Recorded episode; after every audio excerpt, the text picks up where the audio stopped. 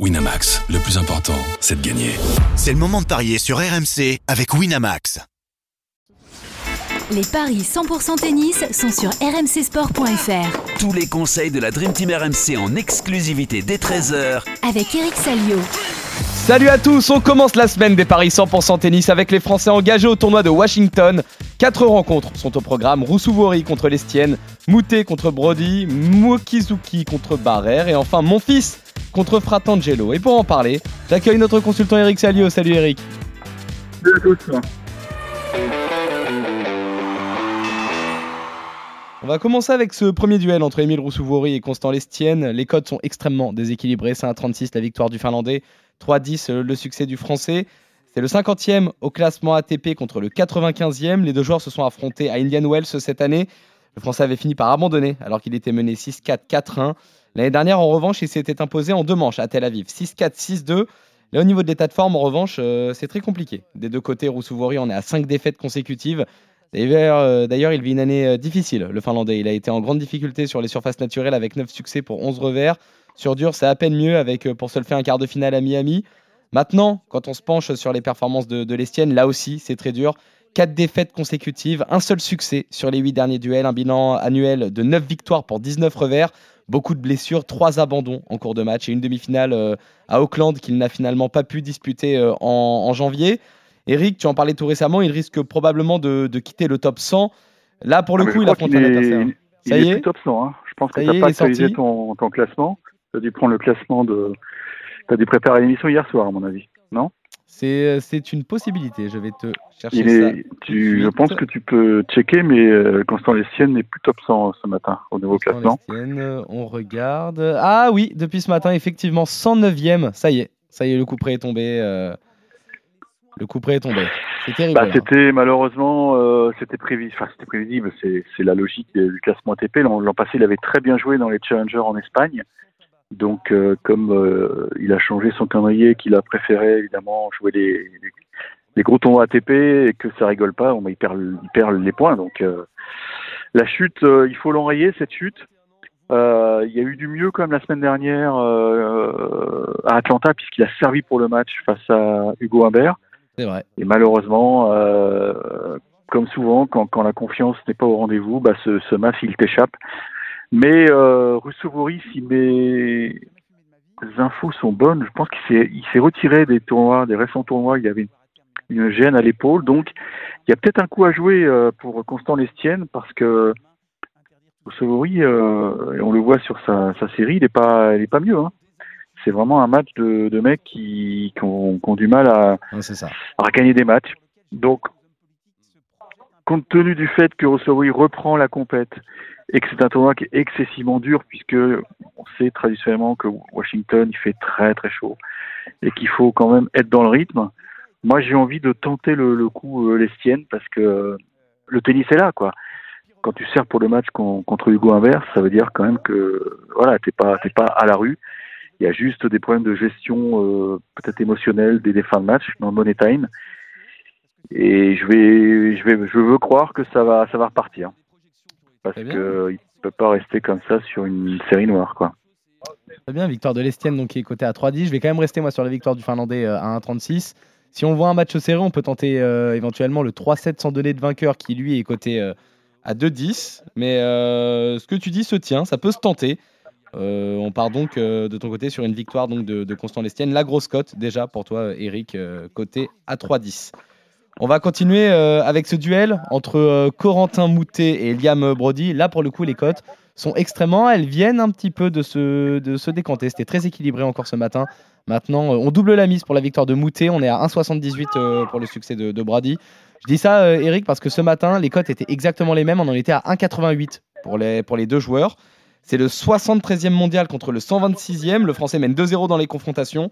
Mais ce sont deux victoires sur terre battue, à Tunis en 2018 euh, et Aix en 2022. Là aussi, c'est une année difficile euh, pour Moutet qui a contracté une vilaine blessure au poignet en janvier et qui en souffre encore. Le bilan est négatif depuis son retour sur les cours, 7 victoires pour 11 défaites. Il ne joue que son quatrième match sur dur. Il a eu beaucoup de mal à exister contre Yibing Wu à Atlanta euh, la semaine dernière. Une défaite 6-3, 6-4 au final. En face, Brody revient sur ciment après deux saisons compliquées sur ocre et sur herbe. 7 hein. succès pour 10 défaites. En revanche, sur dur, c'est une victoire à Vilnius et une finale perdue euh, sur abandon à Biel à chaque fois en challenger. C'est aussi un deuxième tour à Doha en étant passé par les qualifs. Eric, là, on a deux joueurs en méforme, même si le Britannique a un bilan positif sur dur. euh, malgré ça, les cotes sont vraiment équilibrées, même si elles viennent légèrement de se déséquilibrer euh, à l'instant. Est-ce qu'elle te tente la victoire de, Moutet pour doubler la mise? À chaque fois que Moutet est au programme, je, redis les mêmes choses, mais voilà. Et en plus, il y a eu un, un peu de nouveau puisqu'il a subi une injection de. alors, J'ai oublié le terme exact, mais peut-être que tu vas le Une retrouver. infiltration Ouais, au PRB ou je sais plus quoi. Là, c'est une. euh, C'est une nouvelle. euh, Enfin, c'est pas vraiment une opération, mais c'est- destiné à soulager la douleur. La douleur est toujours là. Il l'a dit, il l'a expliqué sur Instagram il y a pas il y a pas longtemps. Donc, euh, il peut toujours pas rejouer euh, normalement, à savoir, il peut toujours pas faire de revers à deux mains. Donc, c'est du bricolage, c'est du bricolage. Attention, hein, euh, euh, c'est un garçon qui a tellement de talent, tellement de mains qu'il arrive à s'en sortir. Mais je pense qu'à un moment, le, le cerveau explose, quoi, de, savoir que t'es pas à 100%, que tu peux toujours pas utiliser tes armes euh, habituelles, et que cette cette nouvelle injection destinée à peut-être soulager la douleur, ça, ça arrive pas au bon moment. Donc, ce qui est étonnant, c'est que malgré cette, cette petite infiltration, on va appeler ça comme ça, il, il s'aligne quand même à Washington, mais pff, moi, je Ouais. me mets sa place dans sa tête, ouais, c'est un enfer.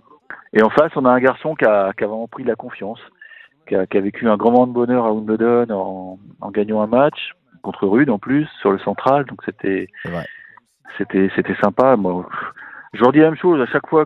Tant que tant que Corentin pourra pas rejouer normalement avec un revers à deux mains, bah, il va être une cible. euh, Les, les joueurs en face savent, savent très bien qui, quelle zone il faut jouer.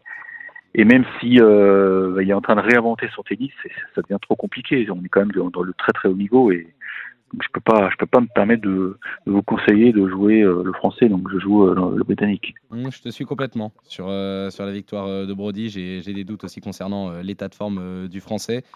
Ça, Est-ce que ça risque de s'allonger encore, tu penses ou Est-ce que J'ai l'impression qu'il n'est pas sorti d'affaire. Hein. ouais, Il c'est ça qui est inquiétant. hein.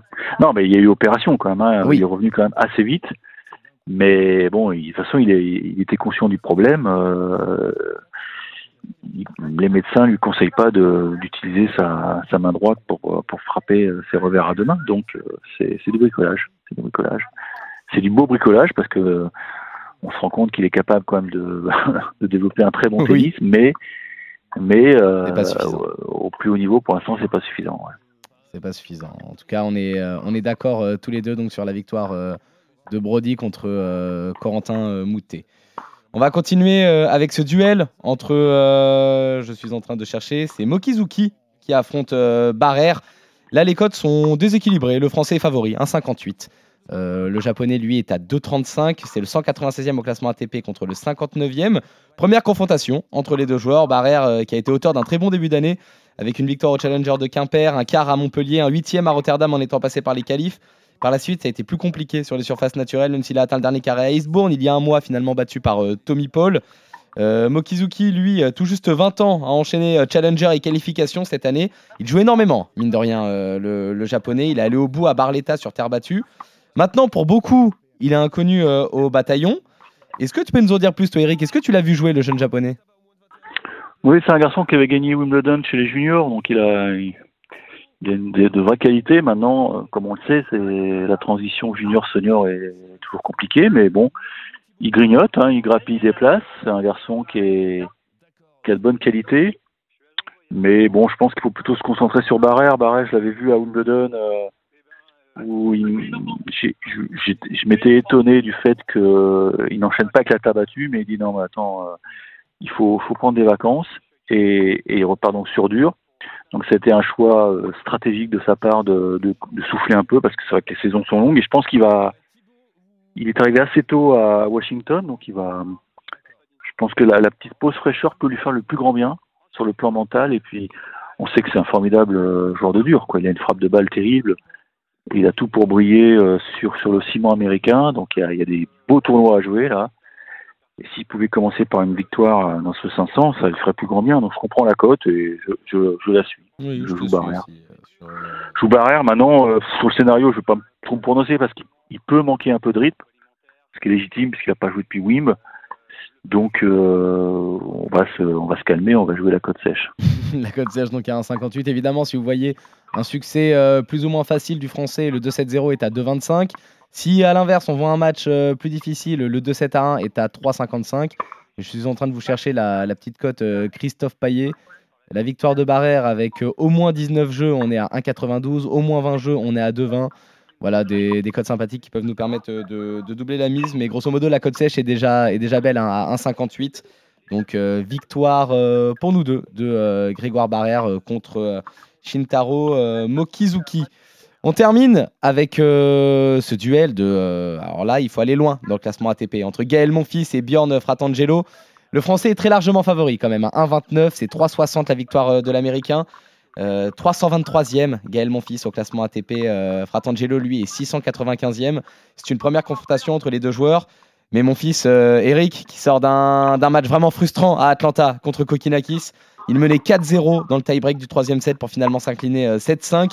Il est évidemment plus proche de la fin que du début, le français. Il enchaîne les pépins physiques. Il n'a joué que 11 matchs cette année pour 9 défaites, dont 2 sur abandon. Mais à côté de ça, il est quand même toujours capable de nous faire rêver. Il a montré de belles choses justement face à euh, Kokinakis. On peut également euh, prendre par exemple ce, match d'anthologie gagné au bout de la cinquième manche euh, contre, contre Baez à Roland Garros. Il affronte un joueur qui a peu de références et qui lui aussi a manqué plusieurs mois de compétition avant de revenir sur les cours en mars. Fratangelo, cette année, c'est 5 victoires pour 6 défaites, 11 matchs joués seulement. Il joue essentiellement en Challenger. Son meilleur classement fut la 99e place en juin 2016. On sait peu de choses de ce joueur maintenant. C'est un Américain qui joue euh, à domicile. Au cours de sa carrière, quand on, quand on regarde les stats, il a euh, plutôt privilégié euh, le dur. J'aurais tout de même tendance à donner ma confiance à Gaël. Maintenant, est-ce qu'on peut imaginer qu'il y a des raisons de se méfier aujourd'hui, Eric? Non, mais Gaël n'a aucune certitude. Voilà, ça c'est la réalité, malheureusement. L'image de, son match contre Kinakis, où il, avait tout pour pour débloquer le compteur et la machine s'est grippée. Euh, maintenant, je pense vraiment qu'il sort bien des qualifs, hein, Fratangelo, hein, je dis pas de bêtises. Oui, hein. oui, il sort euh, des qualifs, ouais. Il a battu qui, t'as les noms là? Il a battu euh, Kruger, 271e mondial, et il a battu Galarno, 192e. D'accord.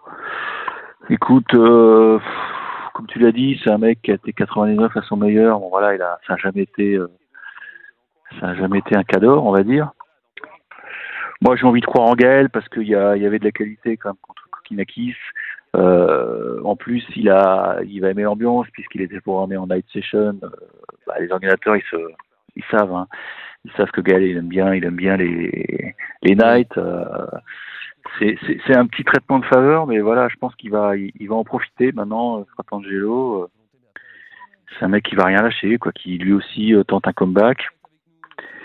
Mais bon, maintenant, j'ai j'ai aperçu euh, une petite vidéo, je sais plus sur quel réseau, peut-être Instagram, où on le voyait s'échauffer avec Tiafo et, et, faire que des revers à une main. Est-ce que ça gêne au poignet euh, gauche euh, est toujours présente? Ça, c'est mon petit bémol, quoi.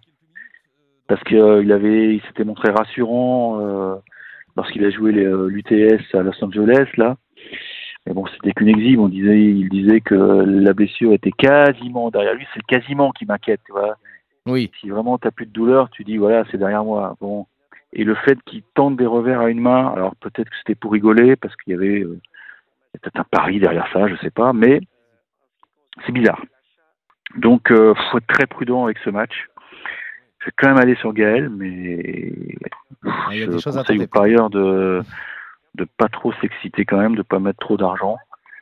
Même si je suis convaincu que ça va rigoler, quoi. Le mec il bosse, euh, il, y a, il manque pas grand chose pour vraiment retrouver la, victoire. Et puis après, quand tu décroches une victoire, en général la deuxième elle vient très vite, quoi. Donc euh, il faut juste, il faut juste qu'elle vienne cette première victoire.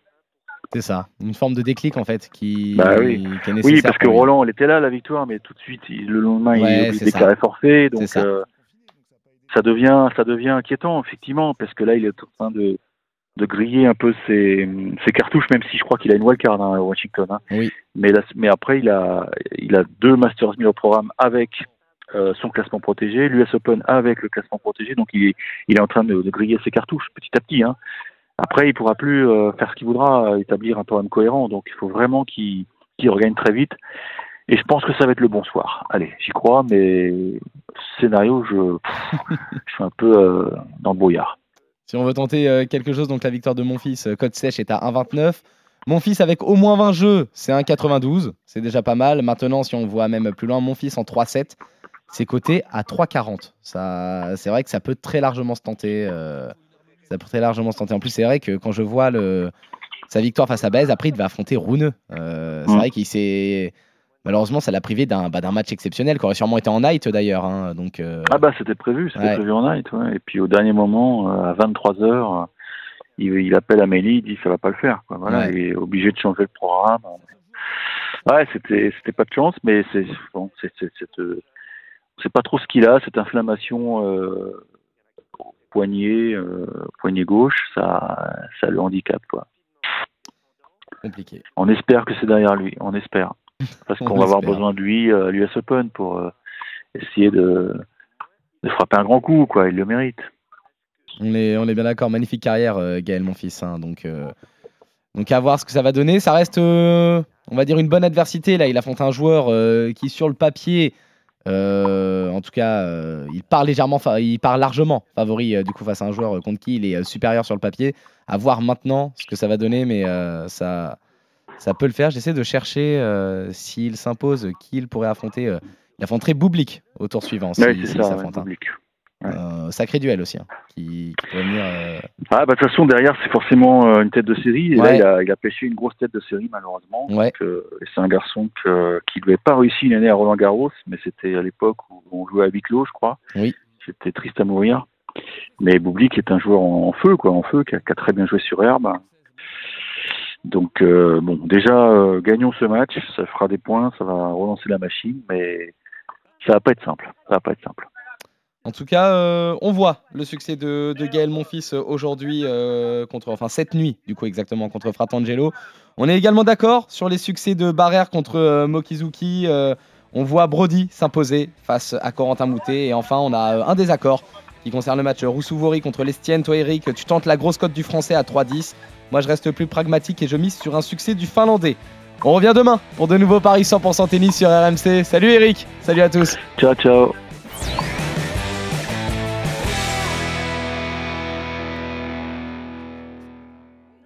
Winamax, le plus important, c'est de gagner. C'est le moment de parier sur RMC avec Winamax.